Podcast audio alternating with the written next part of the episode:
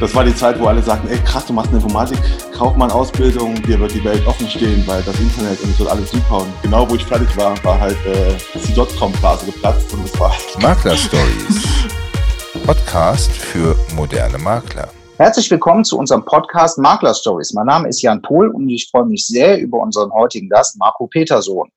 Hallo Marco, du bist Gründer von Ass im Ärmel, Gründer des OMGV, Dozent beim BWV und im Auftrag des Bildungsministeriums und des BWV-Bundesverbandes verantwortlich für das Thema digitale Kommunikation, Multikanalfähigkeit und Kollaboration in der Versicherungsbranche. Erzähl doch mal ein bisschen über dich. Wie bist du dazu gekommen und wie greifen diese Tätigkeiten ineinander? Hallo Jan, erstmal danke für die Einladung. Ich freue mich auch hier zu sein. Sehr gerne. Ja. Und ähm, ja, stimmt, das mache ich alles. Und ich würde sagen, ich, ich, erkläre einfach kurz, wie die Sache Genau, erzähl mal ein bisschen ne? was. Äh, Bevor ich genau, erzähl mal bitte, was das alles ist. Genau. Also genau. abgesehen davon, dass es sehr schwer ist auszusprechen. ja, also ähm, Ärmel ist erstmal so mein, meine Firma. Mit der habe ich mich 2012 äh, 12 selbstständig gemacht. Als ich äh, vorher habe ich in einer Agentur gearbeitet und habe mich dann 2012 selbstständig gemacht. Habe die Firma Ass im Ärmel genannt. Äh, Grund war, ich wollte einfach eine Visitenkarte haben, die wie eine Spielkarte aussieht. Und dann hat mir eine gute Freundin gesagt, ja, dann, dann nennen wir es doch einfach Ass im Ärmel. Dachte ich mir, super. Cool. Gute Idee. Erst später habe ich gemerkt, pa passt auch zur Assekuranz. Super. ja, großartig. Also, ich habe mir selbstständig gemacht, habe da angefangen, mich als, ich habe mich als Wissensdienstleister Dienstleister und Berater positioniert. Heißt, ich habe einfach Studien gemacht, habe auch Fachartikel geschrieben und habe halt Versicherungen und Vermittlern, Maklern, aber mehr Versicherungen geholfen, online, dieses Online besser zu verstehen und sich online besser zu positionieren. Mhm. Im Zuge dessen habe ich halt Artikel, wie gesagt, geschrieben, unter anderem auch einen für die DKM und ich glaube, es war 2012 oder 13, weiß ich jetzt nicht mehr genau, welches war. Ähm, mhm. darum, darum ging es um wie sich Makler auf Facebook richtig bewegen sollten. Ne, das war noch eine Zeit, wo da noch ganz wenige waren, dass irgendwie noch, ach, dieses Facebook bringt ja eh nichts. Und auf ja. diesen, ne, kennst du noch die Zeit, ne? Definitiv. und auf diesen Artikel wiederum, den hat dann einfach Michael Krüger gelesen. Ja. Und der hat sich bei mir gemeldet und meint, ey, ist ja super, dass ich nicht der Einzige bin, der hier Versicherungsthemen und Social Media irgendwie macht. Der ist halt, er ist halt Makler und ist quasi aus der, als Makler hat er Online-Marketing für sich entdeckt und ist quasi den gegensätzlichen Weg gekommen. Ich kam ja aus der Marketing-Medienbranche in die Versicherungsbranche mhm. rein und er hat quasi einen anderen Weg genommen. Und ja. dann meint er, können wir nicht irgendwas zusammen machen? Und ich dachte mir, ja gut, ergänzt sich halt schon super, ne? So Praxis und das Theoretische und so alles beides wunderbar. Daraus ist dann quasi der OMGV, also die Online-Marketing-Gesellschaft für Versicherungsvermittler entstanden. Das, und seit wann gibt's das jetzt? Auch schon seit 2012? Äh, nee, nee, das gibt's seit, ich glaube, 2014. Da ah, okay, auch, aber doch schon.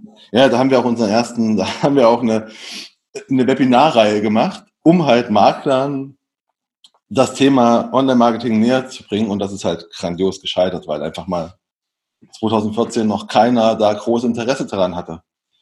Ne? Mhm. Weil irgendwie war halt noch, der war noch das große Thema, so, ja, das bringt das wirklich was, glauben wir nicht.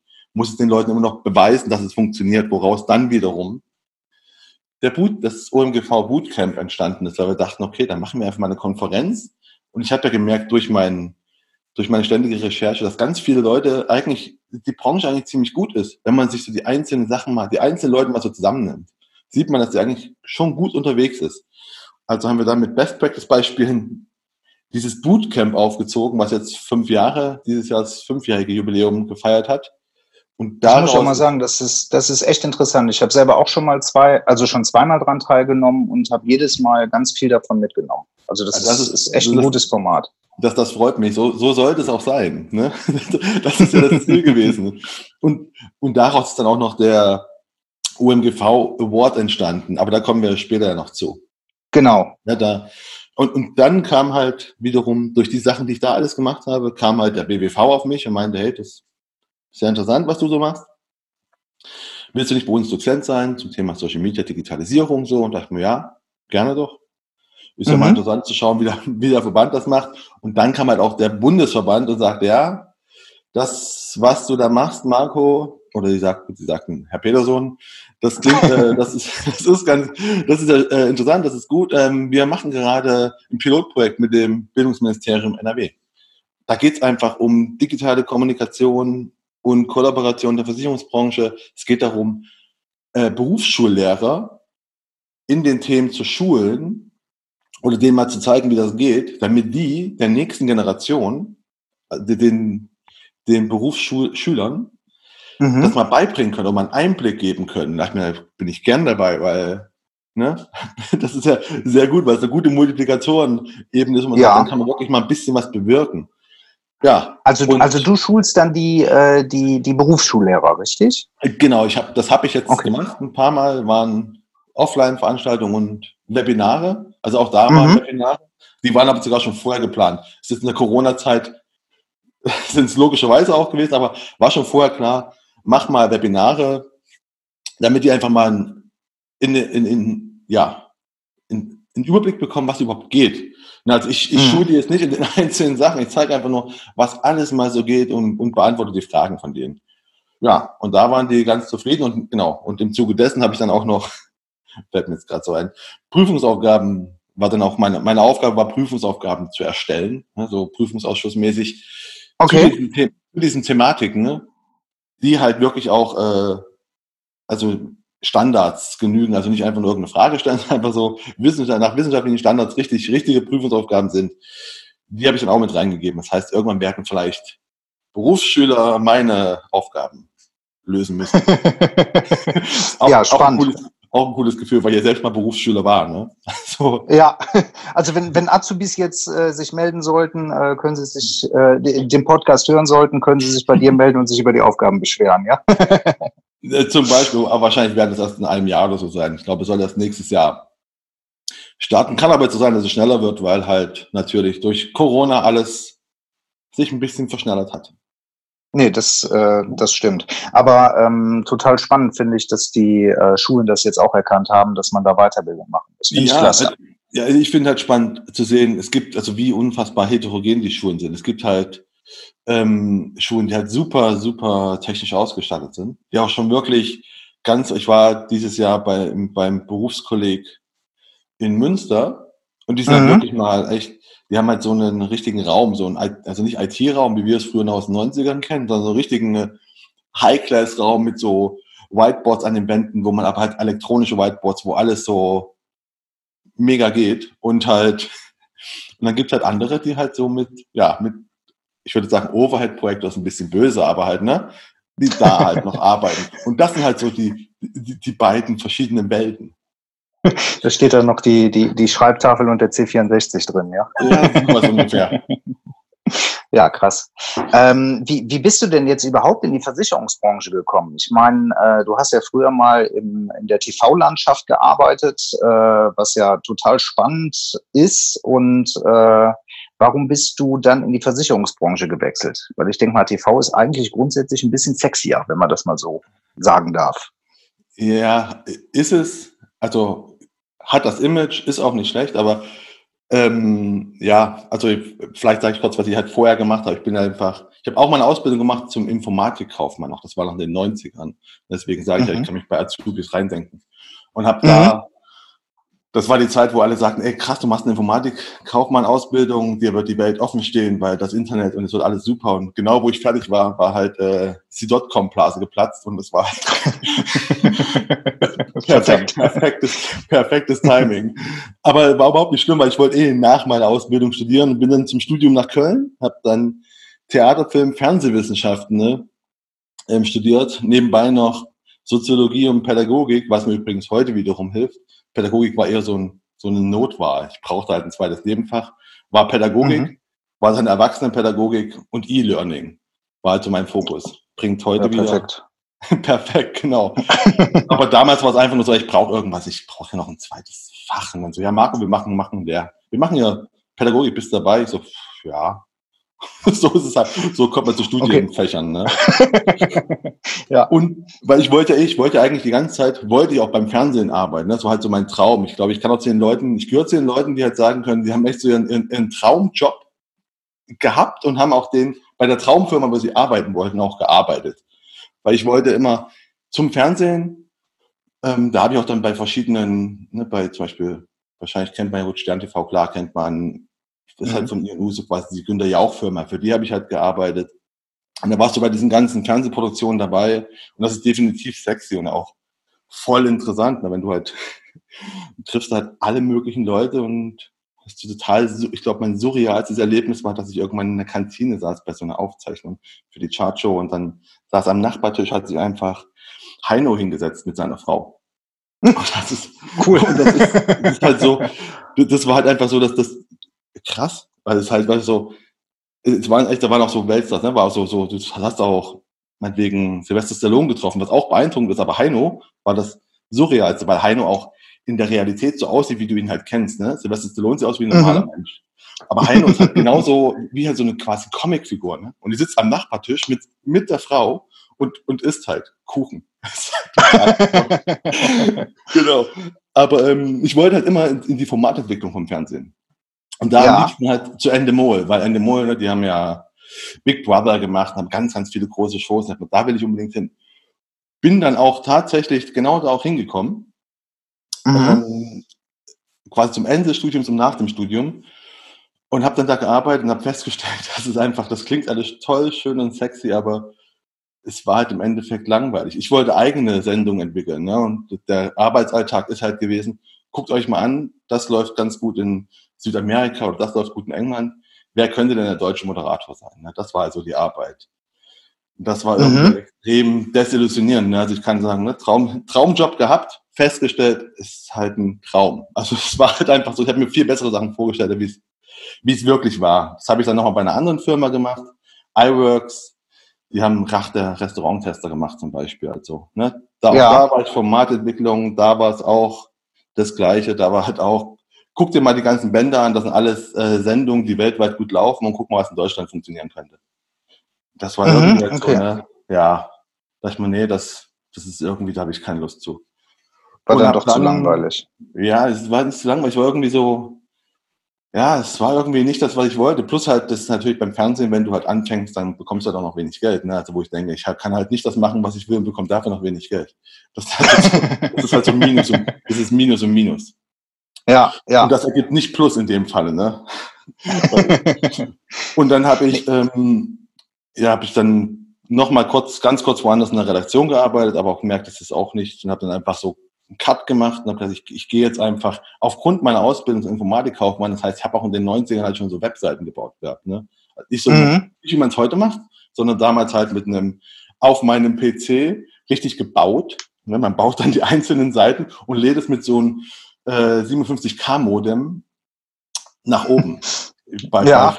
Free City oder sowas, glaube ich. Und bin dann halt in eine Agentur reingekommen und die war halt zufälligerweise, war die einfach auf Versicherung spezialisiert. Ich habe da nur mit Versicherung zu tun gehabt und da bin ich halt dann in die Branche reingekommen. Dachte mir so, wo ich mich selbstständig mache, ja gut, bleibe ich halt bei der Branche. Ne? Kenn mich da ah, jetzt okay, ein bisschen, ja. kenn mich da jetzt ein bisschen aus. Ja. Und äh, ja, so bin ich in die, so bin ich in die Versicherungsbranche reingestolpert. Da war kein kein Ziel, kein irgendwas. Ja. Vielleicht so mit 32 Jahren habe ich das erste Mal Kontakt mit der Versicherungsbranche gehabt. Also auf der Nicht-Kundenseite. Ne? okay. ja. Also äh, die, die Branche ist zwar grundsätzlich auch langweilig, aber wird halt besser bezahlt dann als die TV-Branche, ja? Nein, also es, natürlich, es, es, klingt halt immer ne, langweilig. Ich weiß auch natürlich damals, wenn du beim Fernsehen arbeitest und du redest abends mit Leuten, äh, dann ist natürlich, wenn die sagen, was machst du eigentlich sonst? Ja, arbeite beim Fernsehen so, natürlich so alles so, boah, krass, das ist ja voll toll und sowas. Und wenn du halt sagst, ja, ich mache da halt irgendwie so, ja, so Social Media für Versicherung, ja, es ist halt, die, Begeisterung hält sich in Grenzen? Ja, äh, wo, wobei man aber auch sagen muss, dass, äh, und äh, da unterstützt ihr, glaube ich, auch mit dem OMGV Award ganz gut, wo wir gleich noch kurz drüber sprechen wollen.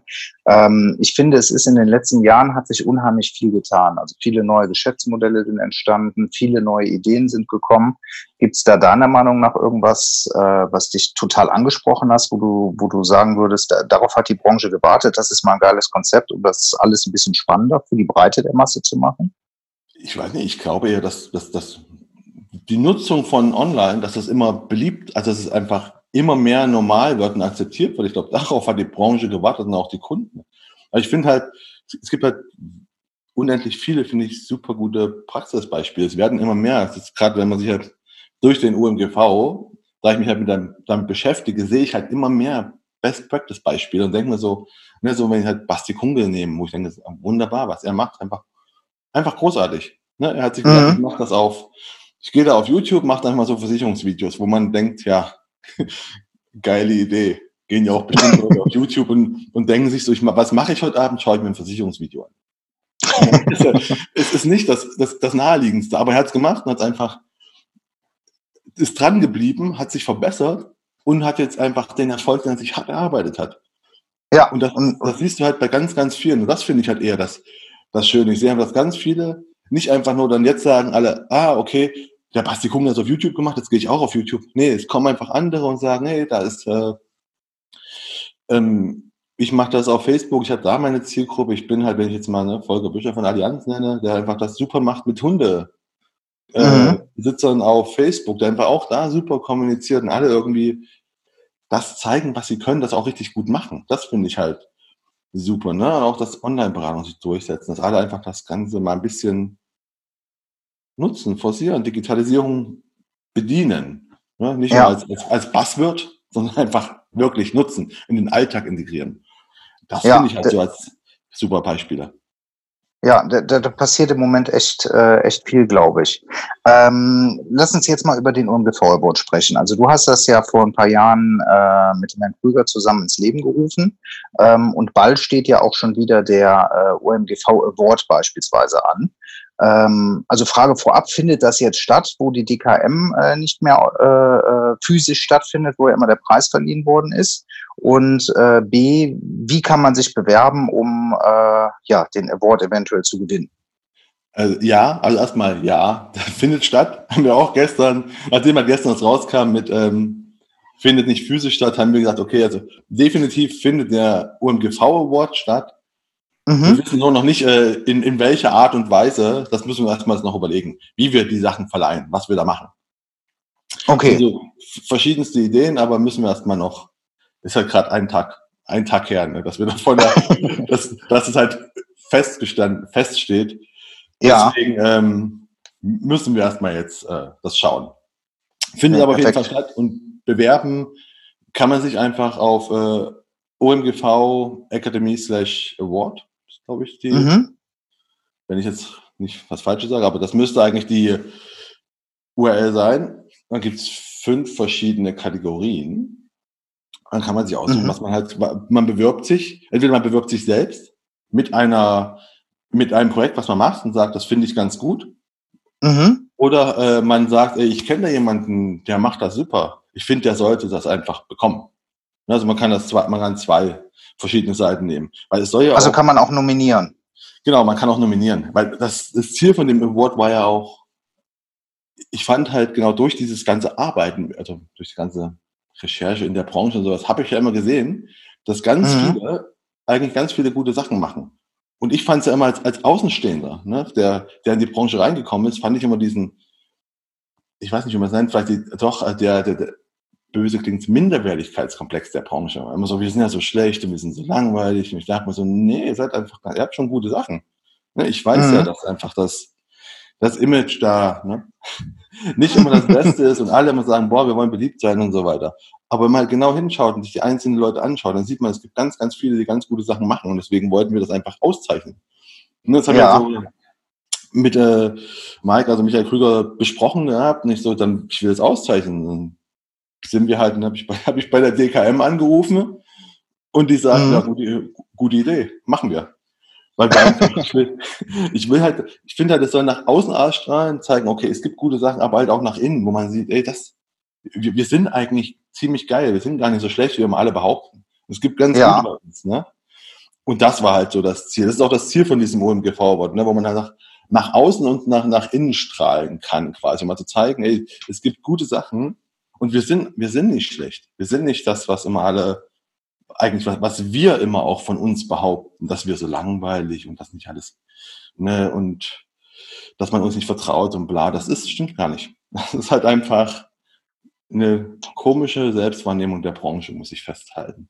Ja, das ist halt immer ganz komisch. Also wenn äh, irgendwo hatte ich mal gelesen, wenn man Leute einfach fragt, ist der Versicherungsberuf äh, einer der unbeliebtesten. Aber auf der anderen Seite, wenn man die Leute dann fragt, ob sie mit ihrem eigenen Betreuer zufrieden sind, sagen fast alle ja. Also irgendwie äh, ist, ist das genau. bei uns in der Wahrnehmung, glaube ich, sehr, sehr komisch.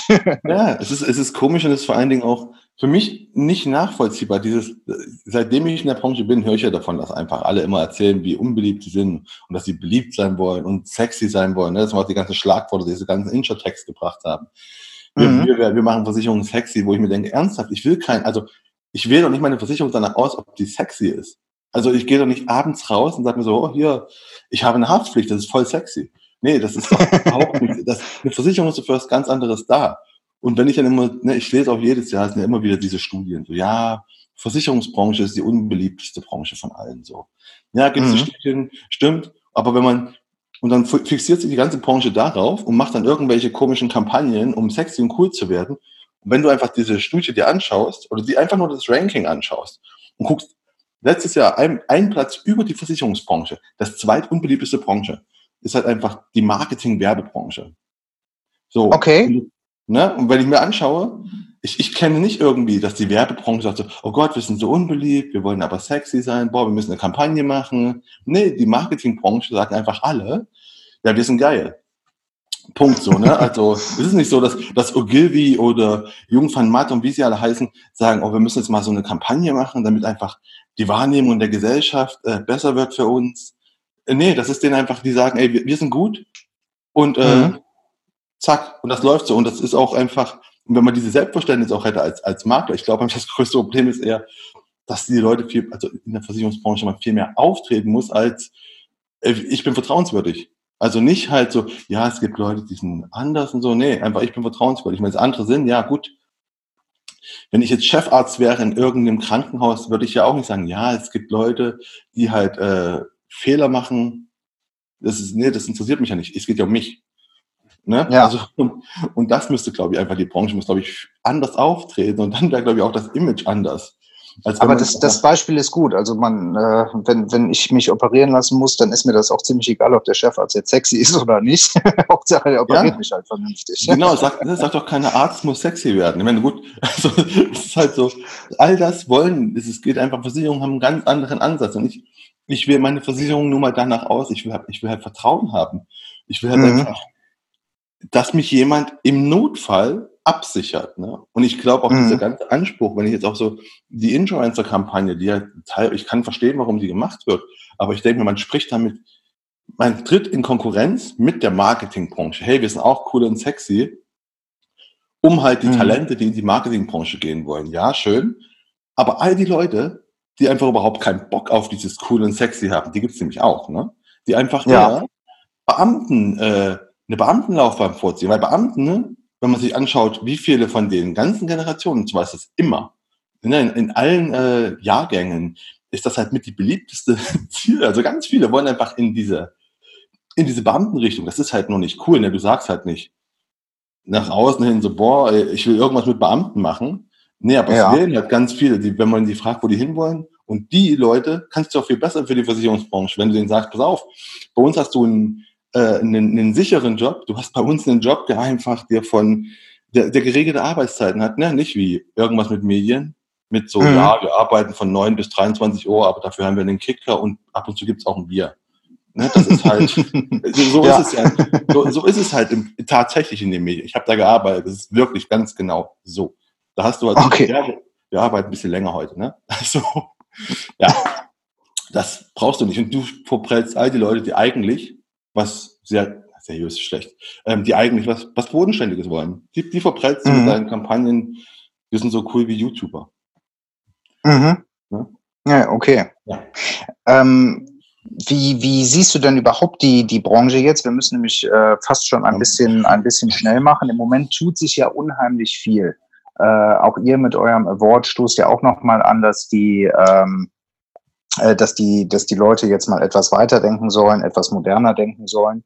Ähm, was, was denkst du, wird so der, der Trend der nächsten fünf Jahre sein?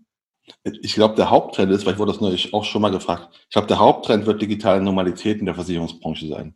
Genau das, was gerade jetzt alle lernen, wird einfach in, mhm. äh, also dass alle merken, ich kann halt Videokonferenzen machen mit meinen Kunden, Webinare halten und so weiter. Das wird sich einfach durchsetzen.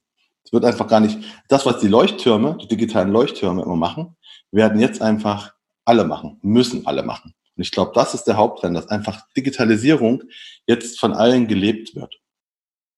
Und mhm. äh, in, in die Richtung wird es gehen. Ne? Es werden alle, alle finden ihre Kanäle, aber ich glaube genau dieses, ich kann einfach an meinem PC arbeiten, ich kann mit Kunden Videokonferenzen halten. Und das wollen die mhm. Kunden ja auch. Ne? Also ich, ich will nicht für jede äh, Beitragsbesprechung oder was weiß ich denn mit meinem ins Büro fahren müssen. Nee, mach einfach so kleine, kurze Sachen, kannst du per Video machen. Das können die Kunden, das kann jetzt auch der Vermittler weiß, wie einfach es geht. Und da kannst du halt das äh, ganz einfach, ganz einfach umsetzen. Und das ist, glaube ich, der Hauptteil, dass immer mehr Digitalisierung leben werden müssen. Also den Trend, da kann ich dich total, äh, total bestätigen. Ich habe äh, kurz bevor Corona äh, äh ausgebrochen ist, habe ich meinen Kunden äh, angeboten, dass wir auch Online-Beratung machen können. Und ähm, mehr als diese Info hatte ich nicht rausgegeben und ich hatte auf diese E-Mail fünf Anfragen in der nächsten Woche für Online-Termine. Also das wird von den Kunden total gut angenommen. Also das, genau. das kann ich zu 100 Prozent unterstreichen und ich glaube auch nicht, dass es nach Corona aufhört. Nee, auch nicht. Also deswegen einfach, ne, also auch mein, mein, mein Tipp an die Branche ist immer, unterschätzt die Kunden nicht. Die wollen das. Also die haben einfach, also zum einen unterschätzt sie nicht, dass sie ständig wechseln wollen. Nee, die, die sind treue Seelen eigentlich. Ne? Warum wechseln? Mhm. nervt. Und äh, Außerdem äh, auch, die sind schon digital kompetent und zwar in allen Altersklassen. Ne? Das ist nicht nur was für die 20-Jährigen. Da kannst du auch 60-Jährige, ja. genauso. Es ist so einfach ja. heute. Nee, stimmt. Ja. Nee, Marco, vielen, genau. vielen Dank für deine Einblicke. Die, die Zeit ist leider rum. Also zusammenfassend nehme ich jetzt für mich mit, wir brauchen nicht, äh, nicht unbedingt sexy sein, sondern sollten uns einfach auf die, auf die Bodenständigkeit, auf die Kontinuität äh, äh, berufen und äh, diese Werte einfach für uns, äh, für die uns halten, aber dafür die, die Technik nicht vergessen. Richtig? Ja, ganz genau, genau. Merkt einfach, ihr seid wichtig. Ne? ihr seid wichtig, ihr seid notwendig und die Leute wollen euch ja auch. Die schließen Versicherungen ab, die geben keinem Geld, weil sie Langeweile haben.